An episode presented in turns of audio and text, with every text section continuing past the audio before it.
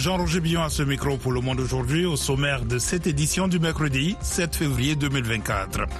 Crise politique au Sénégal, Washington juge non légitime le vote du report de la présidentielle et l'opposition appelle à un grand front uni contre Macky Sall. Le Mali affirme ne pas être tenu par le délai d'un an pour sortir de la CDAO. Dans l'est de la RDC, intensification des combats dans le Massissi. Des centaines de personnes avec tous leurs biens sur les dos ou sur la tête affluent depuis mercredi matin sur la route Goma-Sake. Reportage à suivre dans la partie magazine. Au Proche-Orient, Anthony Blinken espère un accord sur les otages à Gaza, mais estime qu'il reste beaucoup de travail à faire. Le secrétaire général de l'ONU, Antonio Guterres, a averti aujourd'hui que le monde se trouve dans une ère de chaos. Et en sport, ne manquez pas notre journal de la Cannes dans un instant. Jour de match, les demi-finales se jouent en ce moment même.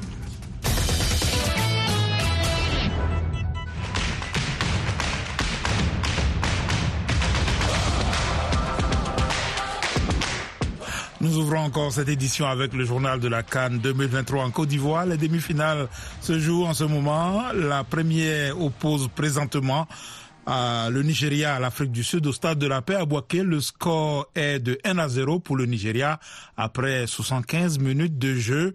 Tout de suite, on va à Abidjan retrouver notre envoyé spécial Yakuba Oudraogo. Bonsoir à tous. Le vainqueur de la demi-finale Nigeria-Afrique du Sud va affronter en finale le pays hôte, la Côte d'Ivoire ou la République démocratique du Congo, les deux s'opposant tout à l'heure à 20h temps universel au stade Alassane Ouattara de Bempé, ici à Abidjan. Ivoiriens et Congolais s'étaient déjà rencontrés à ce stade de la compétition en 2015, un match remporté par les éléphants 3 buts à 1 qui ont ensuite accroché leur deuxième étoile dans l'histoire de la Cannes. La Côte d'Ivoire va évoluer sans quatre de ses titulaires suspendus, Gisler Conan, Serge Aurier, Ivan Kosonou et Oumar Diakité. Pas grave, selon son sélectionneur, par intérim. Quoi qu'il arrive, à chaque match, nous on est 27, donc à chaque match on a quatre joueurs qui sont en tribune, donc euh, ça sur ce sur ce point-là ça changera ça changera rien. Après c'est des joueurs avec euh, des, caractéristiques euh, qui nous ont beaucoup apporté sur les deux derniers matchs, donc oui c'est c'est aussi une perte, mais pour finir, je vous dirais que moi, depuis le début, je vous parle de, de, groupe, je vous parle d'état d'esprit, je vous parle des 27, ceux qui seront sur le terrain au début et qui, rentreront par la suite, et ceux qui seront sur le banc qui n'auront pas la chance de, rentrer. Je sais qu'ils vont beaucoup, beaucoup apporter euh, à, l'équipe et au groupe. Emers Faye, sélectionneur par intérim de la Côte d'Ivoire, mené en huitième de finale face au Sénégal avant de s'imposer au tir au but. Les éléphants ont subi le même sort devant le Mali en quart, où ils se sont imposés en prolongation. D'aucuns parlent de miracle, mais Emers Faye évoque l'état d'esprit de ses poulets.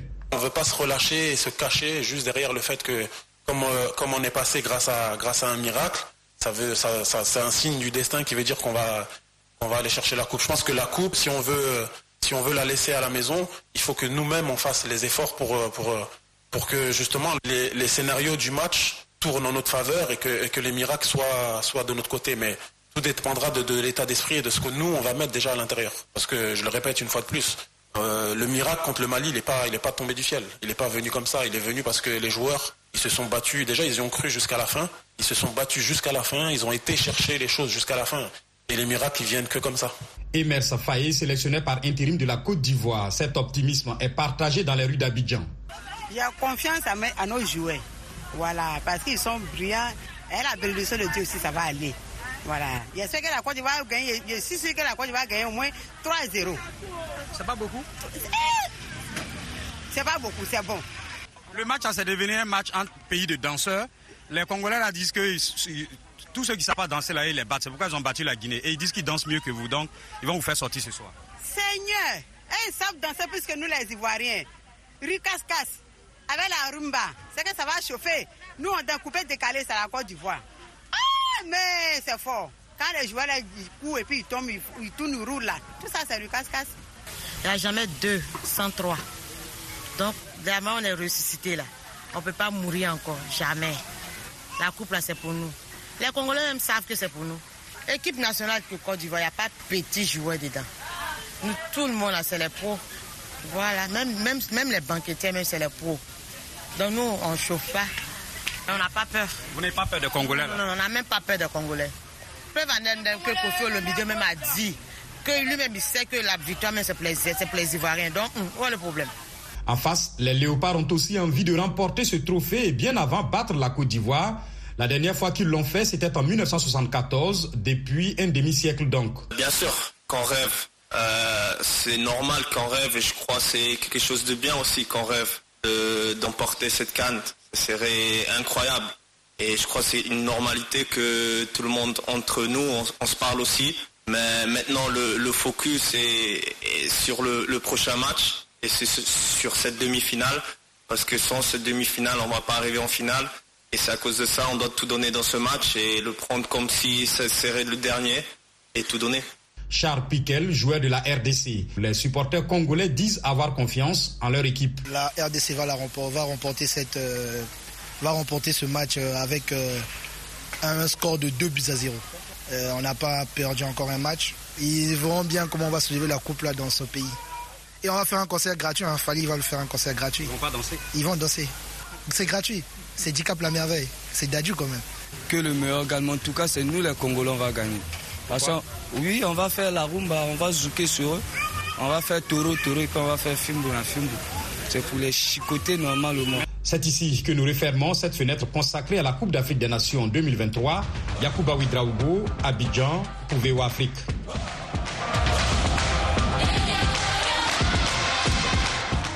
Jean-Roger Billon, retour à Washington pour vous présenter le reste de l'actualité en Afrique et dans le monde.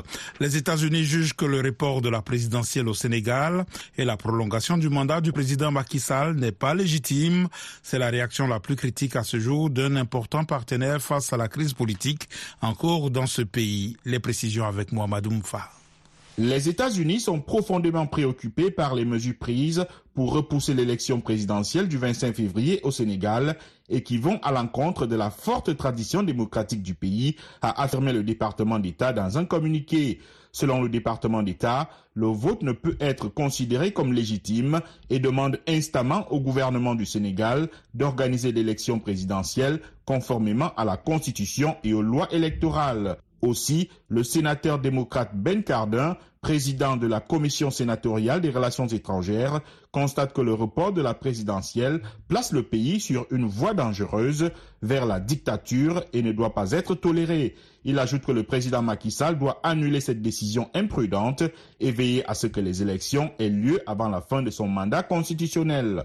L'opposition sénégalaise a appelé mercredi à la constitution d'un large front pour faire reculer le président sénégalais. 11 candidats ou leurs représentants constitués en collectif sur les 20 retenus ont fait face à la presse à Dakar. Ils ont affirmé maintenir le 25 février comme jour du scrutin et poursuivre leur campagne électorale dont le démarrage était prévu dimanche. Dans la foulée du report de la présidentielle sénégalaise, la ministre d'État Awa Marie Cole Sek a démissionné. L'ancienne ministre de la Santé déclare se retirer de ses fonctions officielles pour rester en adéquation avec ses convictions personnelles et ses valeurs selon son service de communication. Awa Marie Cole Sek est la deuxième personnalité du gouvernement à rendre le tablier en moins d'une semaine. Samedi dernier, le ministre secrétaire général du gouvernement Abdoulatif Koulibaly avait annoncé sa démission. Le Mali dit ne pas être tenu par le délai d'un an pour sortir de la CDAO. Bamako se considère délié dès à présent de ses obligations vis-à-vis du bloc régional après l'annonce de son retrait et non pas dans un an, indique un document des affaires étrangères. Davantage avec Nani Talani. Le gouvernement du Mali n'est plus lié par les contraintes de délai mentionnées à l'article 91 du traité de la communauté économique des États de l'Afrique de l'Ouest, dit le ministère des Affaires étrangères. La diplomatie malienne affirme que la CDAO a elle-même rendu le traité inopérant quand elle a manqué à ses obligations en fermant en janvier 2022 les frontières des États membres avec le Mali, lui interdisant l'accès à la mer la CDAO à l'époque a imposé de lourdes sanctions au Mali pour forcer les militaires à s'engager sur un calendrier acceptable pour le retour des civils au pouvoir. Le gouvernement malien réitère le caractère irréversible de sa décision de se retirer son délai de la CDAO en raison de la violation par l'organisation de ses propres textes. Les régimes militaires de l'Alliance des États du Sahel ont formellement notifié à la CDAO fin janvier le retrait sans délai de l'organisation sous-régionale. Les partis au conflit au Soudan ont accepté de se réunir sous l'égide des Nations Unies, éventuellement en Suisse, pour discuter d'aide humanitaire à une date euh, encore indéterminée, a annoncé l'ONU ce mercredi. Les Nations Unies ont par ailleurs lancé un appel de fonds de 4,1 milliards de dollars pour répondre en 2024 aux besoins humanitaires de la population au Soudan et des Soudanais ayant fui dans cinq pays voisins. Le gouvernement zimbabwéen a décidé mardi d'abolir la peine de mort après des mois de débats au Parlement, choisissant d'imposer de longues peines d'emprisonnement pour les délits les plus graves. Le Zimbabwe a procédé à sa dernière exécution en 2005. Le président Emerson Nangagwa, qui a déjà été condamné à mort pendant la lutte de l'indépendance contre la domination britannique, a fait pression pour mettre fin à la peine de mort. VOA Afrique, à Washington, vous êtes à l'écoute du monde aujourd'hui.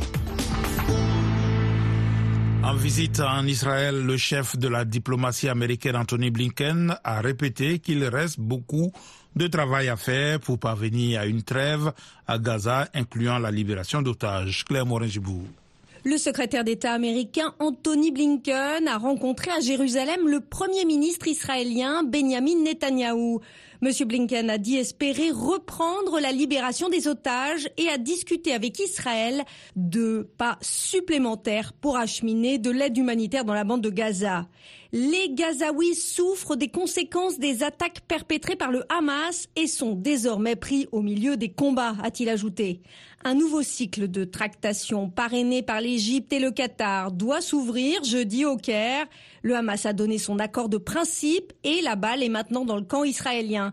Le Caire exhorte les deux parties à faire preuve de souplesse.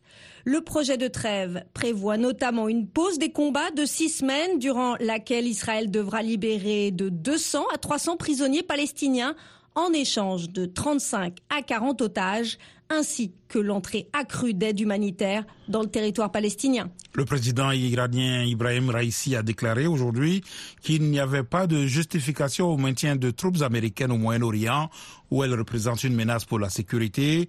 S'adressant aux ambassadeurs en poste à Téhéran à l'approche du 45e anniversaire de la révolution islamique célébré le 12 février, M. Raisi a de nouveau appelé à ce que le problème du Moyen-Orient soit résolu par les dirigeants de la région.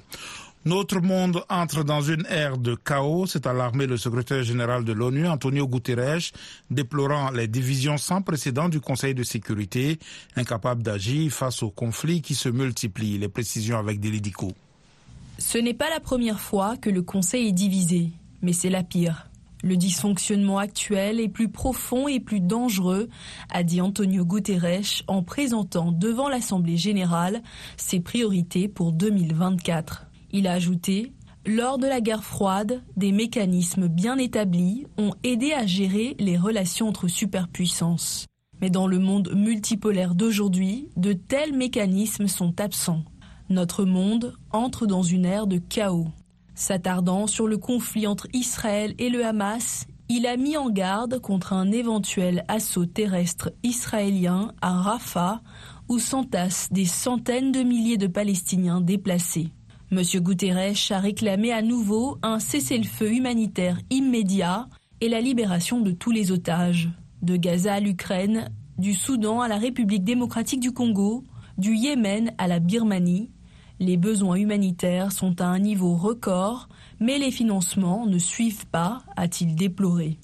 Antonio Guterres a encouragé les gouvernements du monde entier à saisir l'occasion du sommet de l'avenir qui aura lieu en septembre à New York en marge de l'Assemblée générale pour modeler le multilatéralisme pour les années à venir.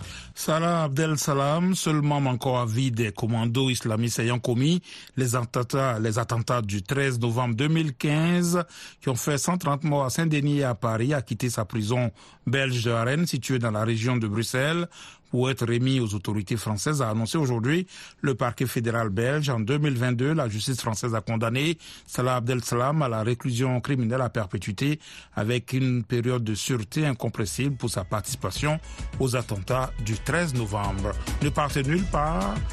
Vous écoutez VO Afrique dans quelques instants, la page magazine de cette session d'info. Le monde aujourd'hui, VOA Afrique.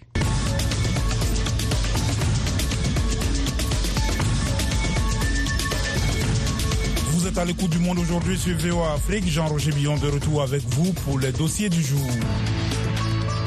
En RDC, de nouveaux déplacements de population ont été signalés dans la province du Nord Kivu.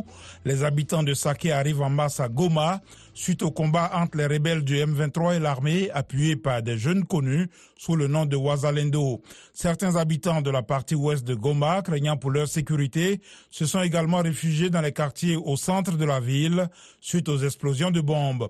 Reportage de Zanem Netizaidi, notre correspondant à Goma. Des centaines de personnes avec tous leurs biens sur les dos ou sur la tête affluent depuis mercredi matin sur la route Goma-Saké.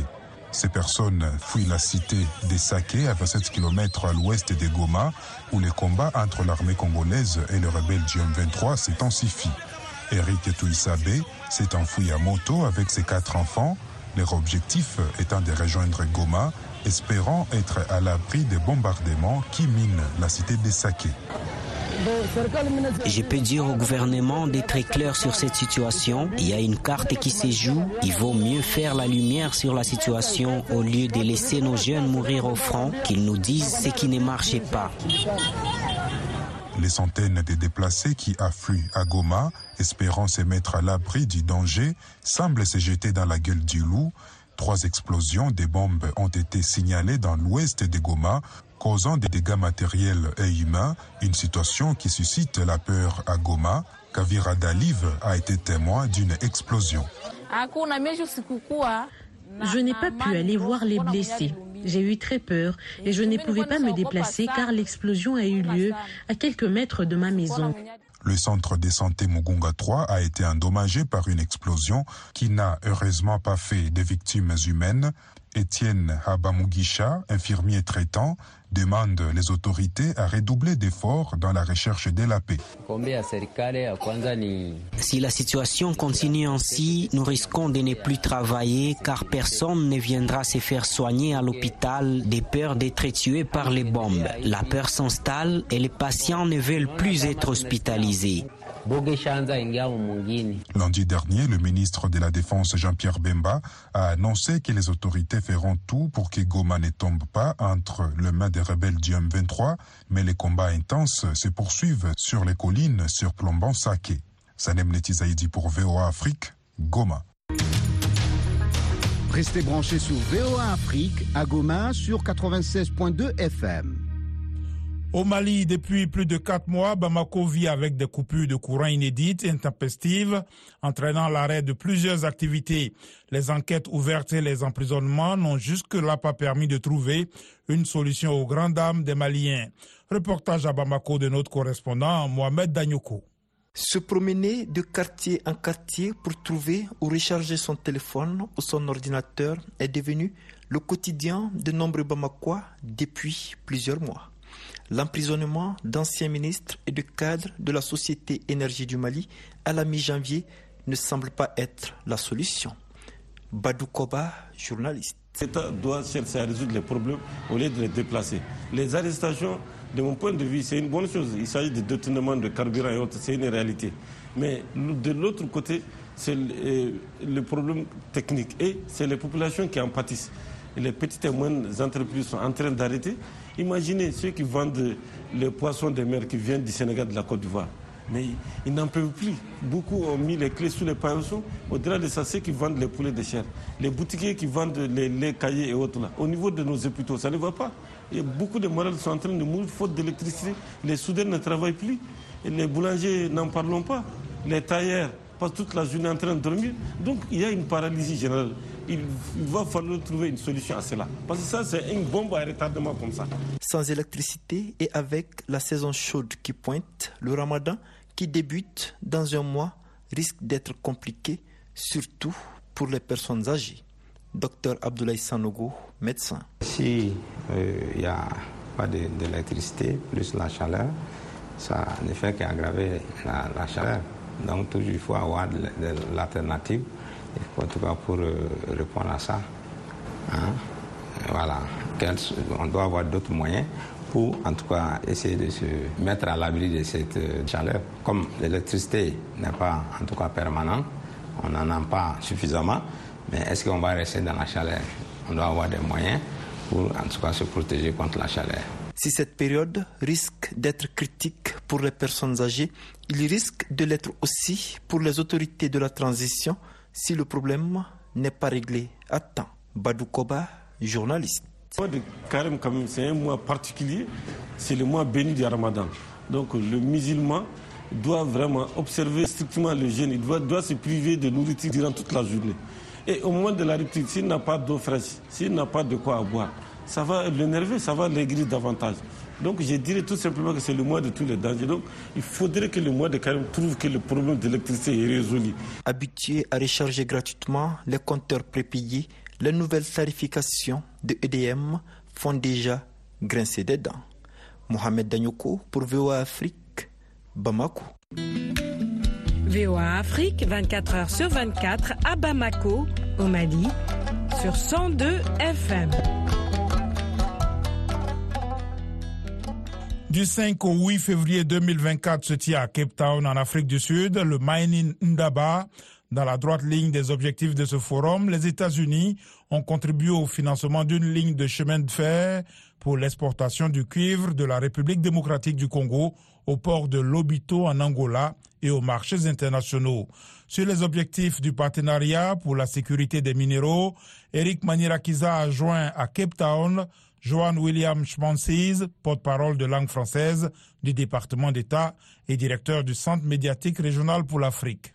Et un des objectifs faits du gouvernement américain, c'est de promouvoir le partenariat pour la sécurité des minéraux ou le Mining Security Partnership, qui est une initiative américaine avec quelques partenaires, quelques autres pays partenaires, pour en fait promouvoir un investissement responsable dans le secteur minier en Afrique. Le partenariat vise à sécuriser et diversifier les chaînes d'approvisionnement et approfondir les liens commerciaux entre l'Afrique et les pays de l'Ouest. Comment le partenariat envisage-t-il d'adresser les défis spécifiques tels que l'exploitation illégale, le trafic et les conflits associés à l'industrie minière? Le partenariat a pour objectif non seulement l'exploitation des ressources naturelles du continent, mais aussi à établir en Afrique la chaîne de valeur pour leur exportation. C'est-à-dire, euh, on ne va pas demander aux pays africains d'exporter leurs ressources naturelles euh, comme qu'elle est, mais aussi pour euh, transformer ces ressources, pour transformer les minéraux, pour avoir euh, une partie plus importante euh, de la chaîne de valeur pour les produits finaux. Et aussi, euh, je veux mentionner que sous le partenariat, on envisage à attirer un investissement plus responsable pour le continent, un investissement dans le secteur minier, des compagnies, par exemple, des initiatives qui respectent euh, les droits de l'homme, euh, les droits des ouvriers, et aussi euh, l'intégrité de l'environnement. Quelles mesures concrètes Washington prévoit-il de prendre pour renforcer la collaboration avec les gouvernements africains et les acteurs locaux afin de promouvoir la transparence, la bonne gouvernance et le développement durable dans le secteur minier africain grâce à ce partenariat? Le gouvernement américain et ses partenaires internationaux essaient d'attirer pour le secteur minier en Afrique. Ce sont des compagnies plutôt occidentales qui respectent les normes démocratiques, les, les droits humains, etc. dans le secteur. Et il est important à noter que ces compagnies, elles doivent répondre au système judiciaire dans leur pays d'origine et aussi à leurs actionnaires. Lorsqu'on attire dans le secteur un investissement plus large de l'Occident, on peut compter sur des investissements plus responsables et des compagnies plus respectueuses des intérêts des peuples africains. Joan William Schmonsiz, porte-parole de langue française du département d'État. Alexandrine Khologno dans Washington Forum cette semaine.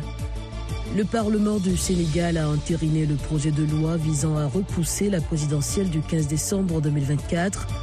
Le président Macky Sall restera dans ses fonctions jusqu'à l'installation de son successeur, précise une autre disposition de la loi. Comment cette décision affecte-t-elle la crédibilité et la légitimité du processus électoral?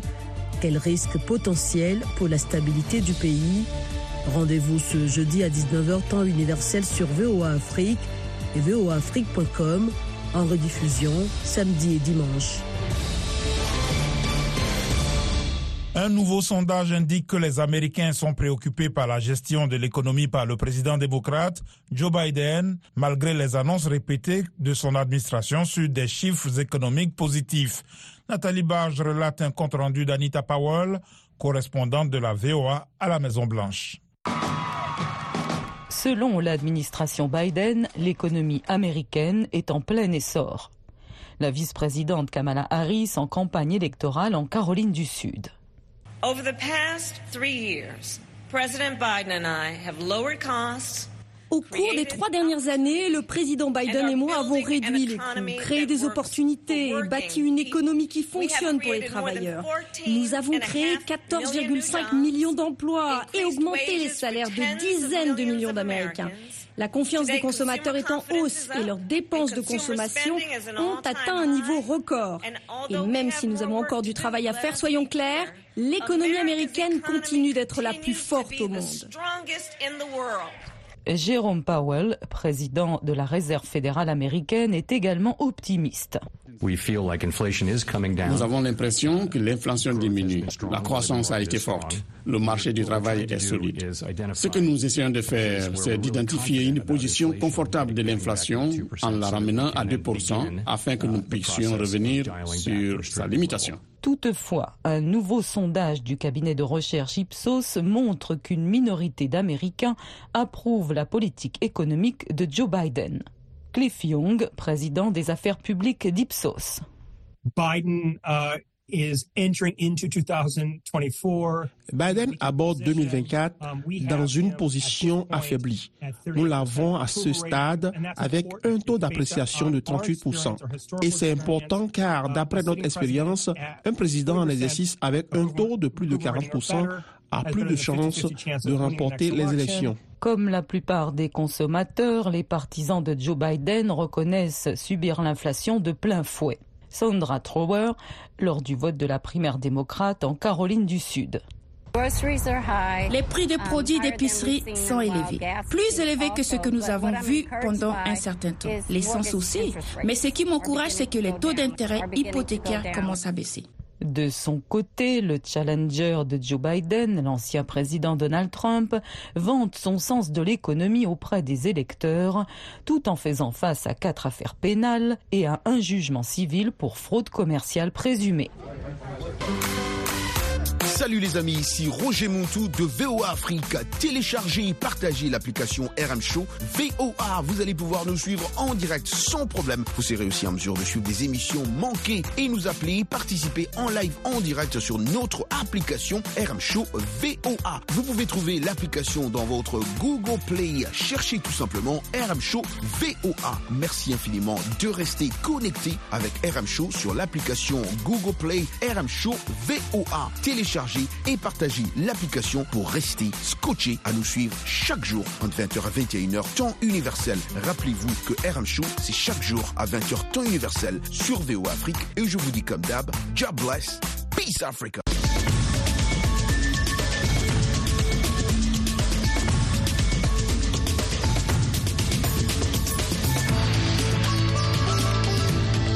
Aujourd'hui, c'est la fin de cette édition. Merci de l'avoir suivi. Jean-Roger Billon à ce micro, à la mise en onde Joselle Morissin.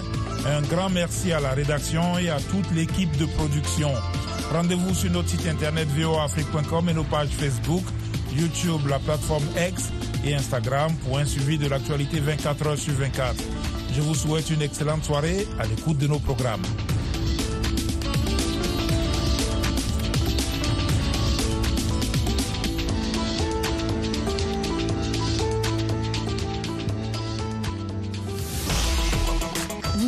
Le Monde aujourd'hui, diffusé partout en Afrique francophone. À Bamako sur 102 FM, Raga FM Kinshasa, Soleil FM Conakry, 92.3 FM, Radio Wenpanga, Wayegouya, Burkina Faso et bien d'autres encore. Sans oublier sur Onde Courte. Le Monde aujourd'hui sur VOA Afrique.